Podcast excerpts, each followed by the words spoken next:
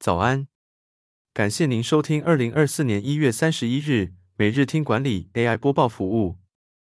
每天早上七点，用五分钟带您快速了解最受欢迎的商业新闻和职场话题。订阅每日听管理节目，日日学习，每天进步百分之一，一年强大三十七倍。现在加入 Apple Podcast 付费订阅，每天不用五块钱，天天为你导读一本商管好书。实用技巧随学即用。守则文章是：二零二四年四种副业超夯，逾九成上班族想当斜杠，哪些好机会鲜为人知？新的一年到来，许多人希望能在投资理财和存钱方面有所突破。然而，紧节流而不开源，想要在通胀时代存钱并保持消费水准是困难的。根据调查，台湾高达百分之九十二点六的人表示有成为斜杠族的意愿。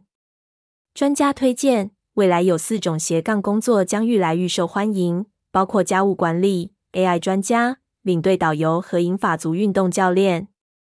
这些工作的时薪或计酬各有不同，但都能让人在工作之外的时间中利用兴趣和专业能力增加收入，开启不一样的斜杠人生。第二则要带您关注。调查显示，三十岁以下员工最爱请病假。什么原因导致他们不想上班？根据英国人寿保险公司 Vitality 调查，英国三十岁以下的年轻员工每周由于心理健康问题缺席一天的工作。研究显示，年轻员工因心理健康问题而无法正常工作的天数每年达到六十天，而五十岁以上的员工则是三十六点三天。研究还发现，年轻员工罹患忧郁症的几率是年长同事的两倍，倦怠和疲劳程度也更高，因为年轻且薪水较少的工作者缺乏雇主足够的支持。盖洛普认为，年轻员工心情低落的原因主要是远距工作和无法适应工作文化。解决这些问题的方法包括创造更多协作和社交机会，如创造欢乐时光、支付停车费、允许弹性工作时间等。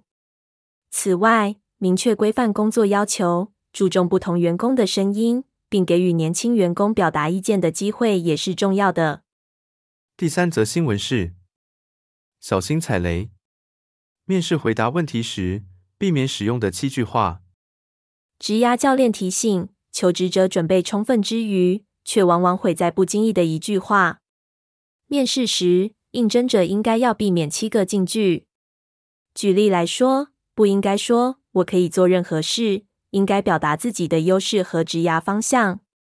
不要贸然提问“贵公司是做什么的”，应该先做功课，了解公司状况。不要讲“我没有缺点”，应该坦诚回答自己的优点和缺点。不要说“我的前主管很糟”，尽量避免抱怨前公司或主管。避免说出“我不知道”，应该展现积极学习的态度。不要讲，你可以看我的履历，应该进一步补充履历背后的经验和成就。最后，提薪水前，应该先了解工作内容，再讨论薪酬。最后带您关注，电价动涨，会不会连带半导体业跟着陪葬？台电亏损三千八百亿，解析背后两大原因。